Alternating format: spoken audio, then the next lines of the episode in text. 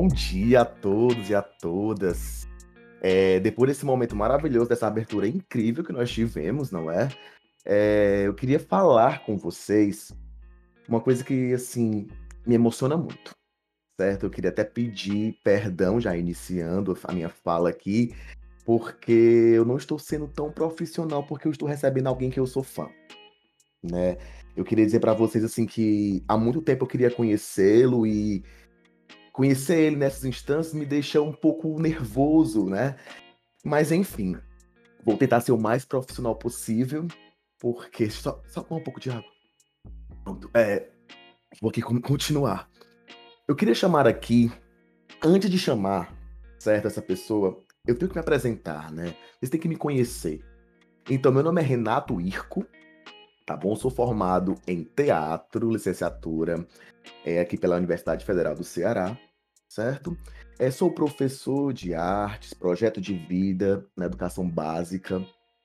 Trabalho como artista, músico aqui na cidade também, no, na parte do teatro musical.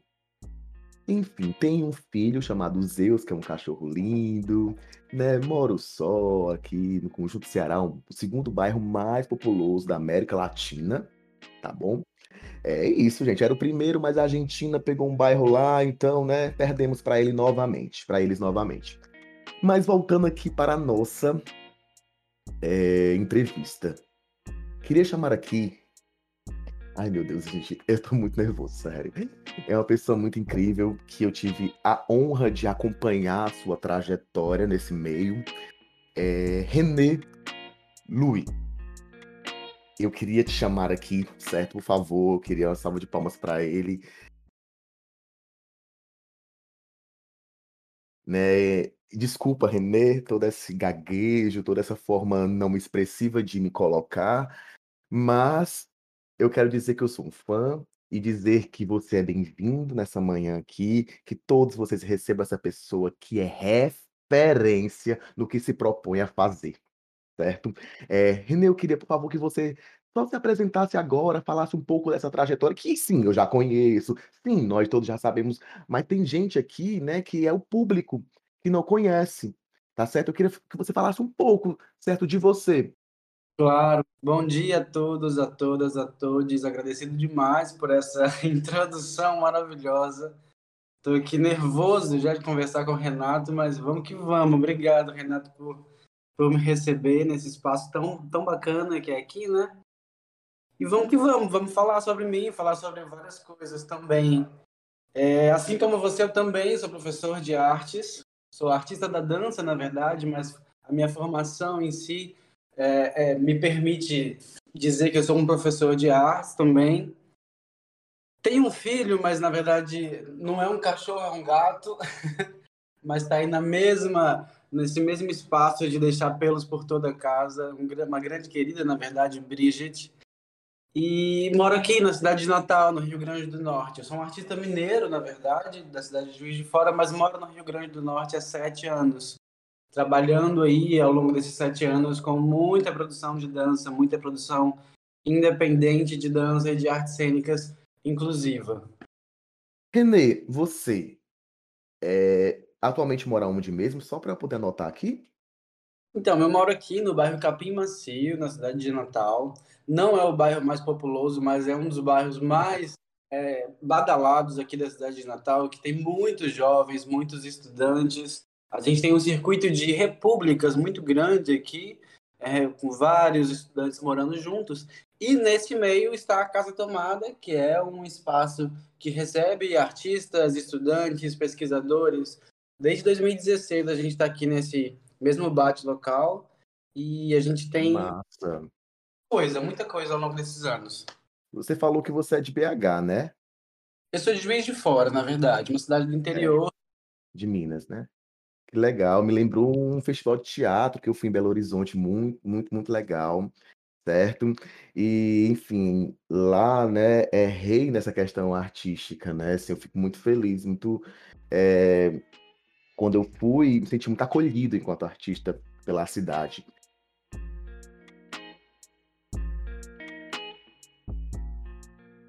Continuando um pouco o nosso papo, eu queria fazer um, uma indagação.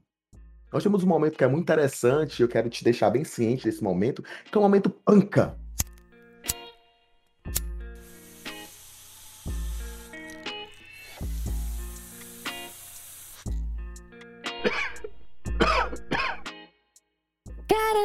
Mana! Você tá tirando uma panca! Esse momento, nós vamos bater um papo sobre um, como eu posso dizer, um assunto muito filosófico. Tá certo? Vamos embora. Tem um sociólogo polonês que ele fala assim: vivemos em tempos líquidos, nada é para durar. E eu não sei como te chega, certo, essa colocação dele. E eu queria te perguntar, quando eu falei essa frase, o que é que chegou na, na tua mente? O que é que tu pensou quando eu falei? Vivemos em tempos líquidos, nada é para durar. Ah, vamos embora. Isso é Bauman, eu conheço de, de cabo errado.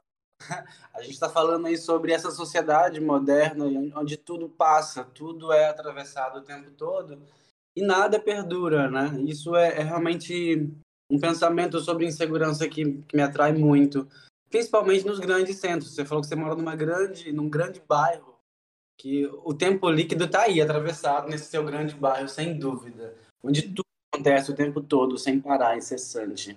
Tempos você modernos. É, você falou muito legal sobre tempos líquidos. Tu pode desenrolar um pouco mais sobre essa fala?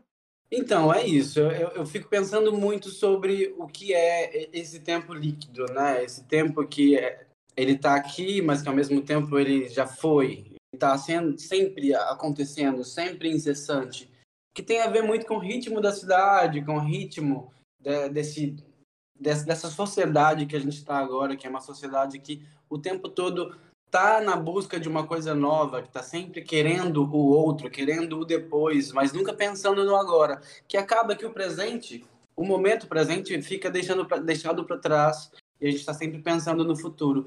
Eu fico pensando muito nisso, sabe, meu querido? Eu acho que o tempo líquido ele está meio que uh, nesse ritmo da correnteza, sabe? Ele está sempre em, em, continuidade, ele nunca para. Eu penso um pouco assim, não sei se, se eu sei falar muito bem sobre Bauman, mas. É, você falando em tempo presente me remeteu ao Caros, né, filho de Cronos, se eu for aqui na é, pensar um pouco sobre isso, que é o tempo presente, né, aquele tempo importante, né? Então, quando você fala aí que a sociedade está em, em grande constância, grande mudança, né?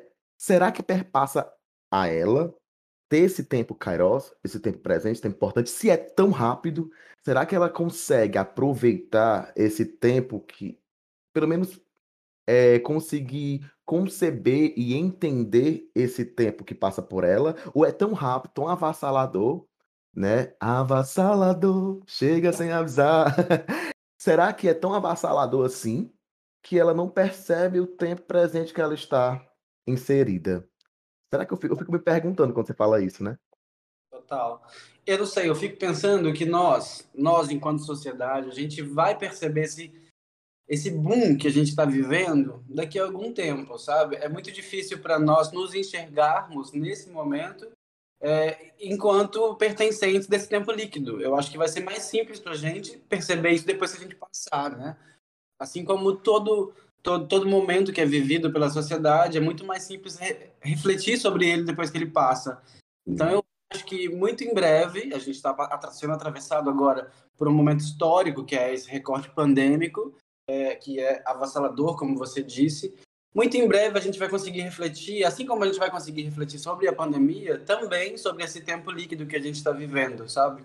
Temos o pensamento, render meu piegas aqui chegando aqui nos meus ouvidos, mas eu quero aqui falar um pouco sobre ele. Né? Quando ele fala assim, vivemos em tempos líquidos, nada é para durar, isso também vem para as relações, não acha?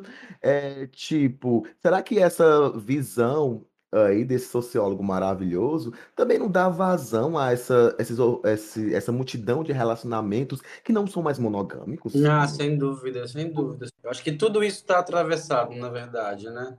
É, mas falar sobre monogamia é, é, é muito complicado para mim. Eu, eu, sou uma pessoa não monogâmica é, e, e é muito difícil porque a gente vive numa sociedade que é rígida, é enrijecida, na verdade, ao monogamismo e, e, é muito tradicionalista, né? Então é realmente difícil é, conversar em determinados ambientes sobre é, sobre esses assuntos. E eu acho que é até uma ponte interessante para a gente aqui pensar assuntos que não são muito bem recebidos em determinados ambientes, por exemplo, nos ambientes é, tradicionais, acadêmicos, a, a, academicistas, ou qualquer outro espaço que seja mais tradicionalista. Certo, porque quando eu trago esse assunto aqui, como eu posso dizer, né? É um assunto que realmente às vezes a gente, ah, é tão piegas, é tão bestinha, mas é tabu ainda na sociedade, né? Eu boto assim, quando eu falo monogâmico, tem gente que, oh, como assim? Gente que nem entende esse termo. Uhum. Né? E aí eu fico pensando sobre essas possibilidades, né? Mas também, quando eu estava pesquisando, porque eu pesquisei um mês antes sobre essa entrevista que eu estou tendo aqui com você, tá certo? Para falar um pouco sobre esse assunto. E aí eu, eu fiquei lendo algumas coisas que diziam assim, não, mas esse sociólogo, ele tá falando pra galera, pra galera, sabe, sair aí ficando com todo mundo, não ter, nenhum, não ter nenhuma responsabilidade afetiva né? Falando sobre responsabilidade afetiva, sobre monogamia, é, o que é que você fala um pouco sobre isso?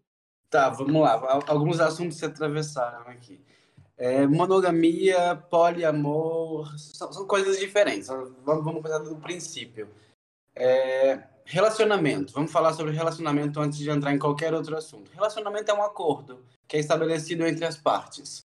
Independente de quantas partes sejam. Se é uma, se é duas, são três, são cinco então, eu, eu entendo que relacionamento está é, tá para além do que foi pré-estabelecido por uma sociedade é, preconceituosa, machista, é, é, patriarcal. Então, a gente tem que entender relacionamento enquanto realmente um acordo entre as partes que estão naquele relacionamento. Então, eu tenho um relacionamento que é poliamor poliamoroso atualmente e que ele pode ou não envolver outras partes. A gente está aberto a isso.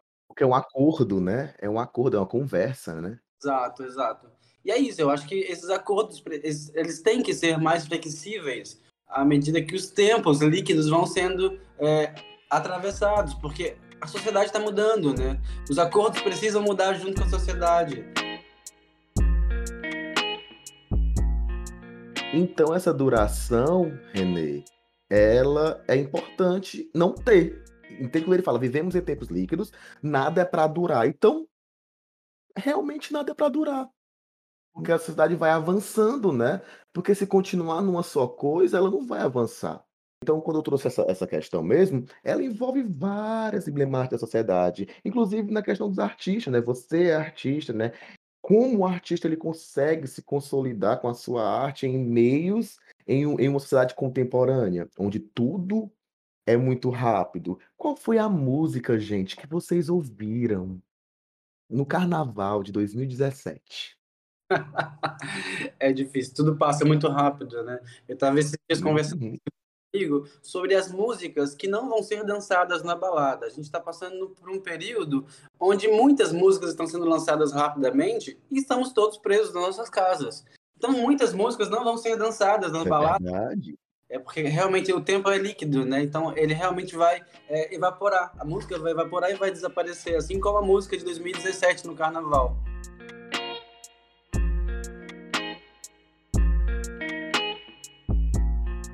Enfim, vamos continuar aqui, porque senão, René, a gente vai aqui falar sobre muitas coisas referente né, a esse pensamento desse maravilhoso sociólogo que você conhece bem mais do que eu, pelo que eu percebi.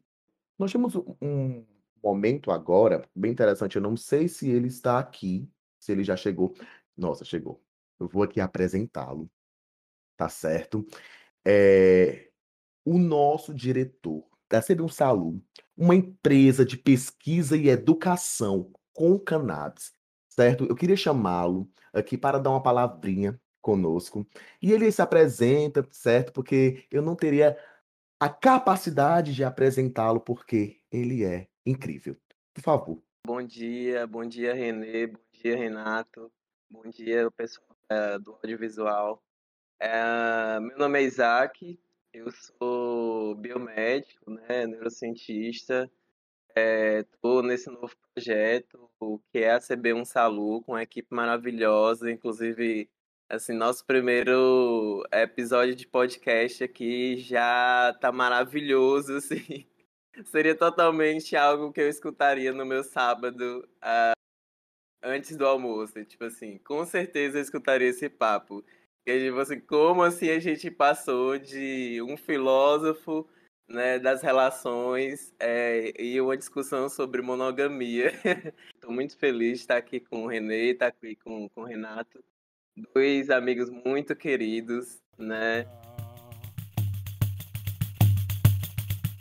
Vamos para um momento muito legal, certo? Agora, que é o momento dedo verde. Que que foi, que que foi, que que foi, que que há? Vou falar de um artista, quero ver tu se ligar. Que que foi, que que foi, que que foi, que que há? É um momento dedo verde, pode se aproxegar. O momento, meu querido, que você vai recomendar algo sobre a cannabis. Inclusive, a gente falou sobre assuntos, né, que são tabus na sociedade. E eu queria que, saber se você tem algo para recomendar para a gente nessa manhã. Pode ser livro, pode ser uma matéria, pode ser uma música da Ludmilla. Você que manda. Ave Maria, vamos embora. Eu, eu super indico várias coisas legais para vários amigos. Eu acho que indicação é uma coisa muito bacana, porque a gente está apresentando um novo universo para aquela pessoa, que é um universo que se eu indiquei é porque é um universo que me atrai. Então, é realmente compartilhar o universo. É, minha indicação de hoje é a música Olhos de Tocha, da Luísa e os Alquimistas, que é uma, assim, uma grande amiga, que eu sou smart fã dela, tive o prazer de trabalhar com ela em vários projetos. E aí, uma curiosidade sobre essa música. Ela tem uma letra muito peculiar, que fala no momento que a Luísa de Chava e a Rocha. E eu trabalho com acessibilidade. Então, no último show que a Luísa e os Alquimistas fez aqui na minha casa, na Casa Tomada, a gente precisou traduzir isso para Libras. E foi difícil demais traduzir o de chave e tua coxa, e tua rocha.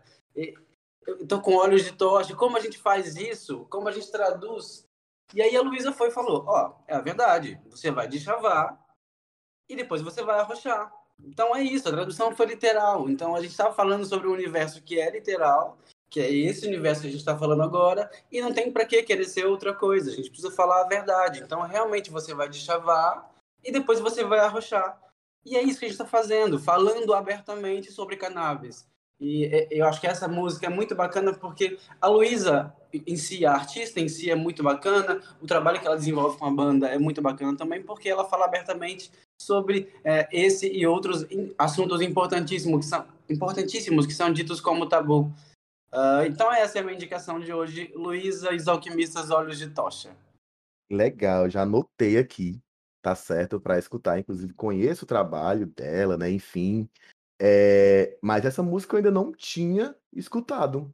Então vocês que estão aí também, gente, anotem, escutem a indicação do nosso maravilhoso Renê, tá certo?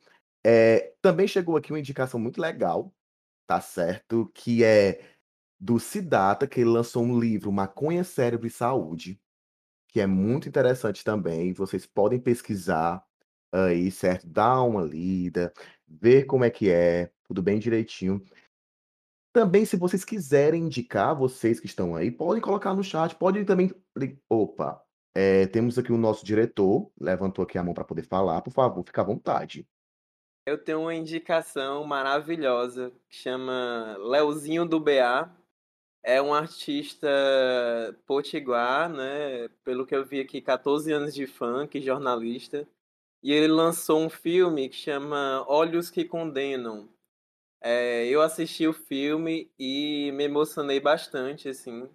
Achei muito incrível a forma como ele aborda essa questão do, é, do dia a dia que é ser negro no Brasil, né? Que é tipo é, de, de novo, é, pleno 2021, a gente está é, ainda tendo um boom de novo desse movimento é, antirracista, né? É, então ele aborda um pouco dessa questão da guerra às drogas também, isso fica bem explicitado, né? De como é, isso afeta a vida do, do jovem artista negro é, potiguar, no caso. É, inclusive, quero chamar ele aqui, tá convidado aí, Leozinho do BA, tá? Tô esperando você aqui. É, e é isso. Momento de do verde. É isso. Eu quero fazer mais uma indicação agora. Fiquei muito empolgado. vai lá, vai lá. esse trabalho, Olhos que Condenam, é muito forte. Eu também tive a oportunidade de assistir. Conheço parte da galera que fez parte do trabalho, então eu acho que realmente vale muito a pena ser visto e ouvido. É, mas a minha indicação vai um pouquinho. Tá mais ou menos aí na mesma área. E como o Renato também é das artes cênicas, eu faço uma indicação de artes cênicas agora. Eu tive o prazer de estar no mesmo palco virtual junto com uma galera lá de São Paulo, que se chama O Bonde, coletivo O Bonde, que é um coletivo só de artistas pretos produzindo teatro em São Paulo. É... O trabalho deles, novo, é muito foda, precisa ser visto, ouvido e falado, discutido. Eles acabaram de ganhar um prêmio da, da Veja, da Isto É, como um dos melhores trabalhos da atualidade. O trabalho se chama Desfazenda-me, é, e tem um subtítulo que eu não vou me lembrar agora, mas que é um trabalho que fala sobre a realidade de ser negro no Brasil desde 1900 até, as, até os dias de hoje, que não mudou quase nada, gente. Então, indicação, sigam o coletivo O Bonde no Instagram, acompanhe o trabalho deles, que vai estar disponível já já em breve, Desfazendo-me, e outra indicação é sigam artistas pretos, sigam artistas trans, sigam artistas pretos, porque a gente precisa se ajudar. É isso. Minha indicação acabou. Eu vou falar até amanhã. que massa, fica assim. Olha, temos também, né? Inclusive, eu não apresentei, mas ela vai se apresentar agora, levantou a mão para falar, certo? Eu queria que você agora entrasse nessa conversa maravilhosa, continuasse, né? Oi, gente, meu nome é Ana, eu sou de Parnamirim. Tô aqui em Natal, é, na quarentena, na casa da minha mãe, mas eu moro em João Pessoa, faço faculdade lá de artes visuais. É, a minha indicação hoje vai ser de dois artistas de João Pessoa, que é o Filosofino e Bravo. Eles têm uma música que é. Eu não sei se eu vou pesquisar a música e mandar, porque agora eu também não lembro mas que fala sobre. Eles, eles dois são artistas que falam abertamente sobre o uso de cannabis e tal. E nessa música é, eles falam. Eles fazem um trocadilho bem bacana com rachixe, é, de rachar, tipo, rache, rache isso comigo, sabe? Um, uma coisa assim. Que massa, que massa. Vocês falam aí, fazendo indicações, gente, certo? Já falei um pouco desse livro, mas também eu indico um grupo aqui de Fortaleza que trabalha também, sim, com teatro antirracista, que é o Nós de Teatro, certo? Inclusive, eles estão aqui, eles estão é, para estrear o Ainda Vivas, que é um espetáculo assim enorme, gigantesco, é, online, agora em agosto, tá certo? Então dá para vocês assistirem, vai ser bem legal. Posso mandar link, posso mandar. Enfim, é bem legal as peças desse grupo. Então, continuando aqui, nós vamos para o nosso último momento, René. Que pena. Não, mas não acabou ainda. É o último momento, mas não, né? Tão menos importante, não tão menos denso, né? É um momento pedido de paz, sabe? Aqui a gente vai homenagear alguém, né? enfim, falar sobre alguém que foi levado, foi tomado pelo, pela essa guerra instaurada aí pelas drogas, né? Enfim, por esse meio, né, que foi marginalizado, né, que foi marginalizado perante a sociedade e através disso nós perdemos pessoas que são altamente incríveis, que teriam um futuro aí é, Avassalador, acho que essa é a palavra da reunião. Eu ia falar brilhante, mas não, mas é avassalador, tá certo? É, eu já trago aqui o meu o meu exemplo antes do René falar, tá certo? Eu sou professor de escola pública, né? Então, a maioria dos meus alunos são alunos pretos e pretas, certo? E ultimamente eu compus até um, um uma vídeo performance falando me empreste o sapato vermelho. Eu perdi uma aluna há um mês, tá certo?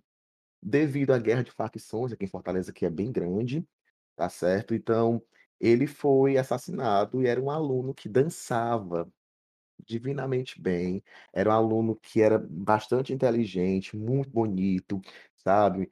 E que tinha, mas, mas na sua carga vinha a nas suas costas vinha a carga de ser um aluno preto periférico aqui em Fortaleza, certo? E infelizmente ele foi assassinado pela própria facção, né? Então é muito complicado. Ele era um dos alunos que evitava o, o, o tráfico na escola de maneira escancarada, porque tem, existe, na, na- aqui é, é muito, começa muito cedo, tá certo? Então, quando eu vi eles escondendo as coisas, eu, olha, tá dando besta, olha, chegava, conversava com eles, né? Então, assim, é, infelizmente ele foi levado, tá certo? Mas eu quero frisar aqui que é um aluno maravilhoso, é, porque ainda existe, tá certo? Deixar aqui as minhas, na minha fala, o quanto ele foi importante para o meu crescimento enquanto professor, tá certo? Enquanto até artista, porque eu não deixei de criar através da história da vida dele, então ele continua vivo. E Sidney presente. É muito difícil, né? A gente está vivendo um período muito doloroso. É difícil. Eu vou ler umas palavras que eu escrevi aqui, é, que é um pedido de socorro, na verdade. É, em agradecimento a, a todos que já sofreram, para que nós possamos estar aqui hoje ainda. Eu vou ler então. Essa fala não é somente autobiográfica. Essa fala não é uma história só minha. Eu continuo falando sobre a minha realidade, mas eu também estou falando sobre a realidade de muitos outros corpos turvos.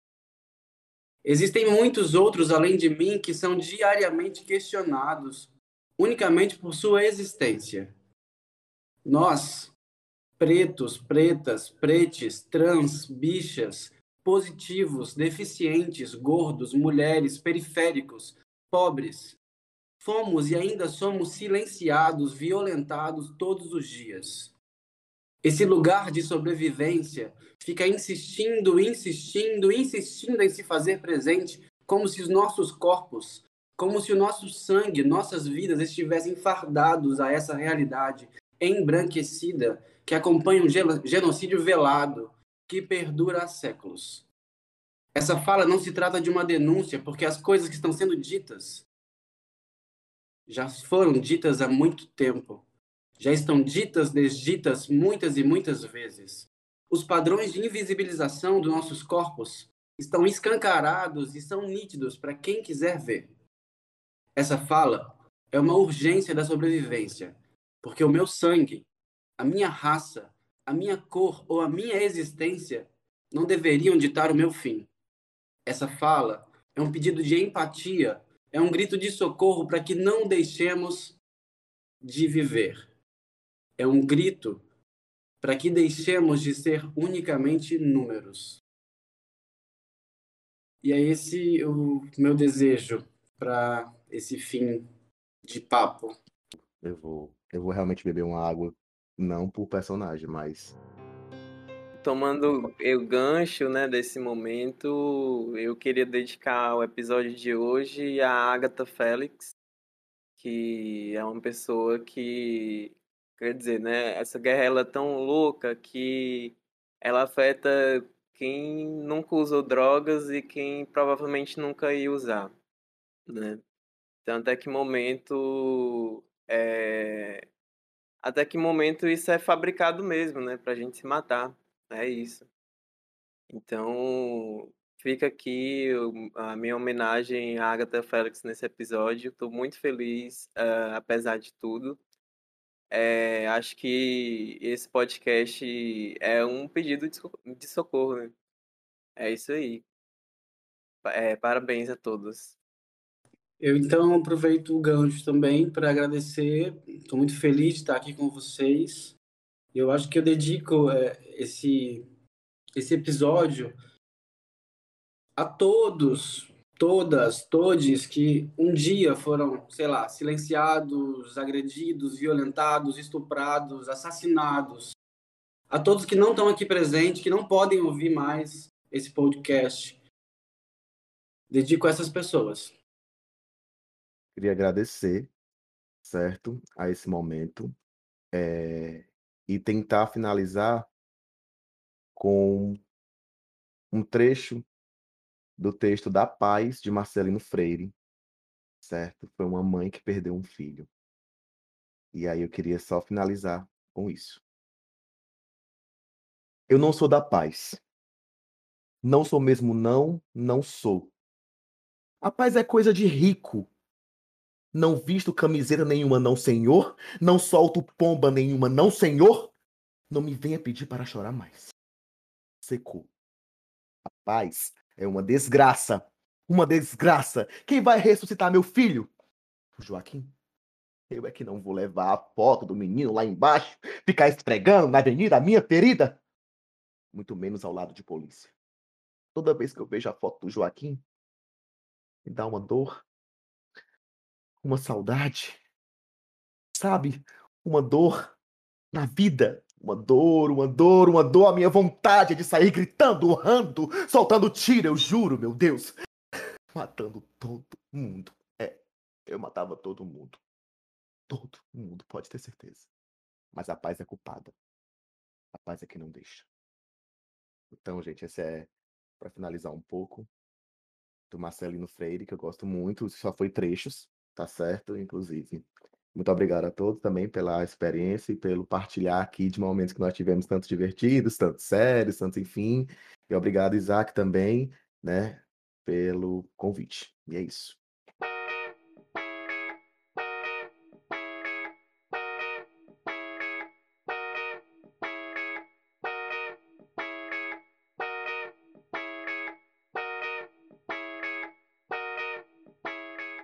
Então, gente, finalizando aqui esse momento maravilhoso, eu queria pedir que vocês é, dissessem aqui os trabalhos de vocês que estão fazendo agora, né, divulgassem, para que nós possamos é, até visualizar, até assistir, até ler. Então, eu queria pedir que vocês é, fizessem essa divulgação agora, se possível. Pode ser, né? Pode ser também quem estiver aqui presente, fiquem à vontade. Vamos embora. Acho que divulgar nunca é, é pouco, né? Quanto mais a gente puder levar, é, transmitir as nossas informações para outras pessoas e outros lugares, melhor. Então, vamos lá, o que eu posso divulgar? Eu sou o Renê, que trabalha no Coletivo SIDA, que é o coletivo independente independente de artistas, e também na Casa Tomada, que é uma casa que recebe artistas das mais distintas realidades e, e geografias. A gente está aqui agora numa semana pré-estreia é, de dois trabalhos, então já aproveito para lançar isso para vocês. A gente fez a pré-estreia agora semana passada do espetáculo da nossa nova versão virtual e acessível do espetáculo Maré lá no site do Itaú Cultural. Foi um sucesso a pré-estreia, a gente teve uma repercussão muito grande, muito bacana. E a estreia oficial vai acontecer lá no site do, da Funarte, Fundação Nacional de Artes, no dia 4 de agosto, tá bem pertinho. É, esse vai ser o nosso novo trabalho é, de lançar para o mundo, né? Que é um trabalho que une a realidade cinematográfica à realidade da dança, falando sobre diversas questões, como é, feminicídio, é, capacitismo, violência contra pessoas pretas, violência contra pessoas com corpos não hegemônicos, que é o que a gente gosta de falar no Coletivo Cida, sobre as diferenças. Então, quem puder, dia 4 de agosto, às 20 horas, lá no site da Funarte. Aproveito para indicar também é, esse texto que eu li para vocês, faz parte do meu novo trabalho solo, que é o espetáculo Corpo Turvo, e esse texto fala sobre a minha realidade, mas como eu disse para vocês, é um texto que é, me atravessa, está para além da minha biografia, fala sobre a realidade de muitos outros artistas pretos que foram deixados para trás ao longo dessa nossa jornada é, de vida. Então, muito em breve, logo depois do lançamento do espetáculo Maré, a gente vai ter também o lançamento do espetáculo Corpo Turvo. Fiquem de olho aí no arroba Coletivo Cida, no arroba Festival Casa Tomada ou no arroba A Casa Tomada. É isso, minha gente. Muito obrigado pela presença, por me, por me convidarem. Beijo. Mais alguém também quer divulgar?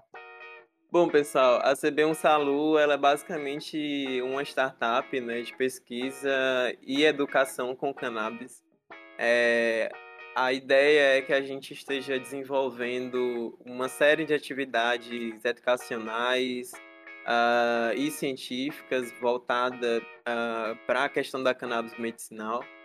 E uh, a gente está com uma super parceria com a Universidade de Chicago. Então, tipo, parte do nosso time vai ser treinado pela Universidade de Chicago para entender como que funciona as pesquisas clínicas, as pesquisas pré-clínicas, né? Então, assim, nós, nós temos hoje é, quatro equipes dentro da CB1 Salu. A gente tem a equipe médica, a equipe biomédica, a, a equipe de saúde mental e também a equipe do audiovisual. Então, a ideia é que a gente esteja mesmo promovendo esse conhecimento de uma forma uh, interdisciplinar, né, da filosofia à biomedicina, uh, de uma forma interdisciplinar de abordar a questão da cannabis no Brasil. Acho que é sobre isso. A CB1 Salu é sobre isso.